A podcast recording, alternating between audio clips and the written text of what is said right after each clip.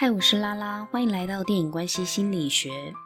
今天呢，我们要来谈的是《想见你》，刚荣获金钟奖最佳戏剧奖的台剧哦，而且呢，女主角柯佳嬿也拿下了金钟影后，恭喜她！我真的是非常非常喜欢她哦，因为我从她的小资女孩，然后碧曲女人看到《想见你》，我觉得她的演技真的是越来越深厚，而且她在电影的《血观音》里面，我天哪，她演的真的让我觉得她比她妈妈惠英红还要可怕，所以恭喜柯家燕，实至名归哦。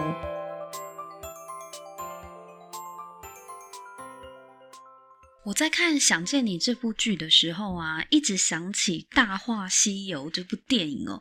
台湾翻译名称叫做《齐天大圣东游记》，而且我想起《大话西游》里的至尊宝，因为我不知道大家有没有看过这部戏，就是这部是我心里面非常非常经典、充满哲理的一部周星驰主演的戏哦。只是小时候我看不懂，但是呢，长大之后就是查了很多资料，就发现哇，这部电影真的寓意非常的深远，也让我非常佩服周星驰，竟然可以在呃这么久以前，十几二十年前就拍出这样子的一部电影。我觉得非常的厉害。那《大话西游》里面呢，孙悟空的前世，他在还没有变成孙悟空之前，他叫做至尊宝。当初至尊宝为了拯救因为误会而自杀的爱人，就是蜘蛛精白晶晶，他利用了月光宝盒，想要回到白晶晶自杀之前，然后去阻止白晶晶自杀。可是呢，却意外。操作不当，然后就回到了五百年前，等于他的月光宝盒就是他的时空穿越机器。他回到五百年前，就认识了白晶晶的祖师盘丝大仙，就是紫霞仙子。其实至尊宝就跟黄宇轩的动机是一样的，他想要拯救他的爱人，但是没想到穿越时空之后会遇到另外一个人，一个后来的挚爱。妙的是，至尊宝在穿越时空当中遇见了第一次见面的白晶晶，就发现白晶晶她不认得自己，但是呢，至尊宝很爱她嘛，就为了寻找她，穿梭时空好几次。当至尊宝跟白晶晶告白的时候呢，白晶晶就进入了至尊宝的心脏里。面发现，其实他爱的人不是自己，而是紫霞。晶晶就跟至尊宝说：“你回到这里其实不是为了找我，是为了要遇见他，指的就是紫霞。”然后这段凄美的错位爱情啊，至尊宝从一开始的认知到最后的觉悟，我觉得跟黄宇轩想要回到过去的历程就非常的相似。一开始呢，黄宇轩是为了要寻找王全胜，但是呢，他遇见了李子维。整部剧呢，看到最后，黄宇轩所有寻找王全胜的过程，都只为了跟李子维相遇。一想到至尊宝跟紫霞，我就觉得很心酸呐、啊。然后再套到黄宇轩跟李子维的既视感，这部戏的悲凄遗憾就可想而知啦。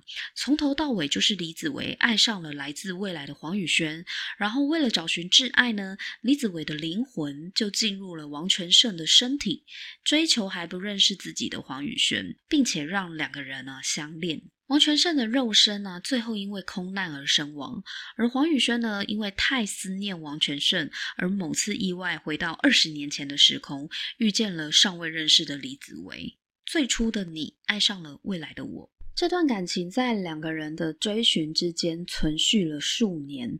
不管双方用的是谁的肉身，都是两个灵魂在相爱。在陈韵如的灵魂回来扮演黄宇轩，想要趁机接收李子维的爱的时候啊，李子维那段时间的痛苦很令人心疼，因为他知道他深爱的黄宇轩其实已经消失了，而陈韵如甚至欺骗他，这一切都是捏造的，根本没有黄宇轩的存在。尽管如此，李子维还是深爱着黄宇轩，无论这是不是真的，那个拥有开朗自信个性的黄宇轩早就住进了李子维的心里面。即使世界上没有黄宇轩这个人，我想他日后也是会在人海当中寻找这样个性的女生，因为他从对女生无感到了解自己喜欢怎样的人。何况黄宇轩就是真的啊，陈韵如她很尽力的去模仿黄宇轩，都没有办法成功的骗过李子维，因为只有深爱的人能够察觉出最细微的差异。深爱陈韵如的莫俊杰也是这样子，光是一个走路的背影，黄宇轩跟陈韵如就是不一样。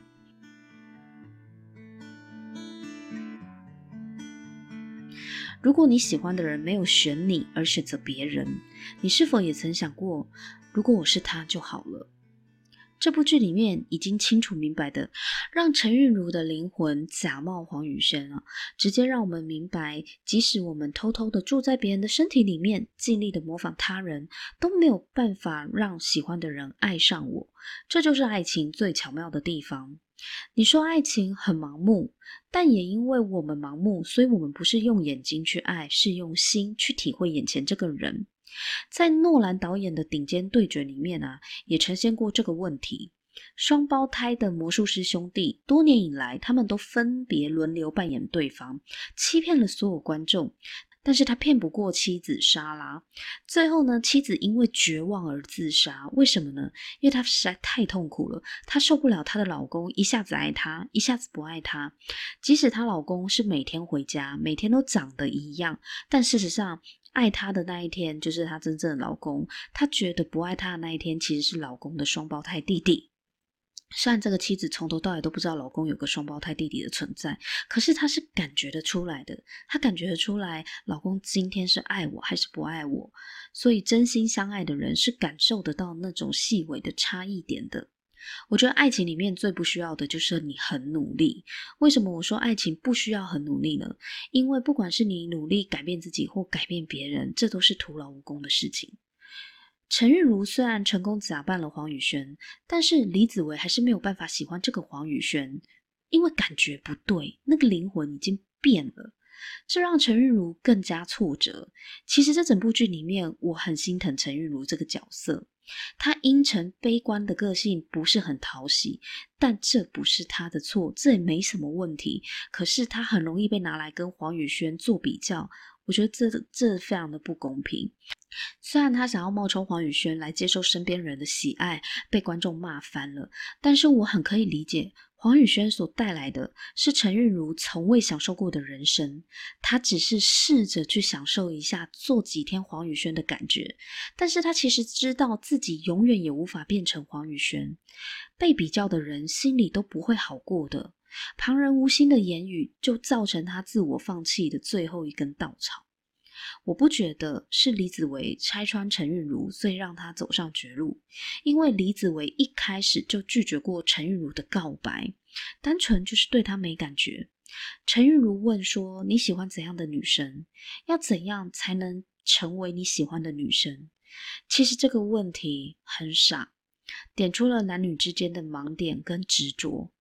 陈韵如认为自己可以努力的去改变自己，努力的去扮演李子维喜欢的样子。可是，就算你努力了，也不代表李子维会因此而爱上你啊！这世界上有两个奇迹，一个就是你找到了自己喜欢的人，另一个是你喜欢的人也刚好喜欢你。这个是非常不容易的，而且没有办法努力跟勉强的。可是你要相信，这个世界上一定有一个懂得欣赏你、珍惜你的人存在。你不需要觉得自己没被喜欢，是不是自己不够好，被嫌弃了？也不是一直想要努力改变自己，去讨好你暗恋的人、你喜欢的人。因为如果他爱上的是最后假装出来的你，这样子，你觉得他算是真的爱你吗？这种爱，你会一天到晚怀疑的。讲到陈韵如啊，虽然我能够理解她假扮黄宇轩的动机，她曾经控诉为什么黄宇轩不用努力就可以得到他想要的亲情、友情跟爱情，但是黄宇轩吸引来的这些人际关系，陈韵如她也想不劳而获的整晚端走。黄宇轩跟陈韵如截然不同的个性，本来就会吸引到不一样的朋友。陈韵如内向阴沉的武装，其实内心是非常平易近人又敏感脆弱的。也许我们都应该要懂得去欣赏跟我们截然不同的人，更要学会欣赏自己。不是每个人天生都是万人迷，万人迷也不是人生的目标。这辈子最重要的是要成为懂你自己的那个人。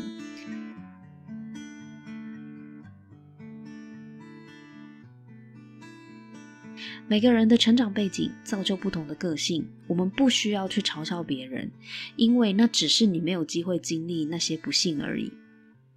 无论是莫俊杰的暖男守候，还是李子维的阳光善良，都是陈韵如孤独的救赎。因为有这两位朋友真诚的陪伴，把陈韵如呢慢慢带出绝望的黑洞。但黄宇轩如阳光般介入他的生活，让陈韵如再次回到阴影处。四个人的关系变得如此微妙，因缘相系。诚如他把穆俊杰的爱当成是拯救，他认为穆俊杰靠着拯救另外一个人，证明自己也可以像李子维一样。因为陈如根本不相信自己是值得被穆俊杰爱的，所以他最后才会坠楼轻生呢，带给穆俊杰无法释怀的伤痛。九年后呢，穆俊杰也轻生了。在陈如身上，我们可以看见一个人为了不被遗忘、不被忽略，宁可用生命作为代价，让别人记住他。陈如觉得让被别人杀害就可以让亲朋好友记住他，不再轻易被遗忘，也不会被责怪。对他而言，比起死亡，自己不被重视的感觉是更可怕的。我希望我们都能够适时的互相伸出援手，关心一下身边的人，是不是也有人陷入了这样子的处境跟孤单？他们其实很希望我们可以拉他一把，伸出援手的。李子维和黄宇轩为了拯救陈韵如跟莫俊杰这两位好朋友呢，他放弃了彼此再次重逢的机会。他们决定不再玩这个穿越时空的游戏了。虽然我们不无法得知陈韵如最后怎么了，但至少活着就会有希望。一开始，黄宇轩想要见到李子维的执念呢，开启了这一趟时空旅程。当他决定放下的时候，原来其实他什么都不做，也能够让身边的人，他们的人生呢，获得更多的可能性。再次推荐给大家这一部优质的台剧《想见你》。如果你已经看过了，听完之后可以再回去看一次。那如果你还没看的话，赶快来看吧！看完之后，我相信你可以获得更多的启发。如果你喜欢我的频道的话呢，拜托帮我在 Apple Podcast 打新评分和留言。那也欢迎订阅我们的节目，就可以收到更多的上架通知喽。我们下次见，拜拜喽！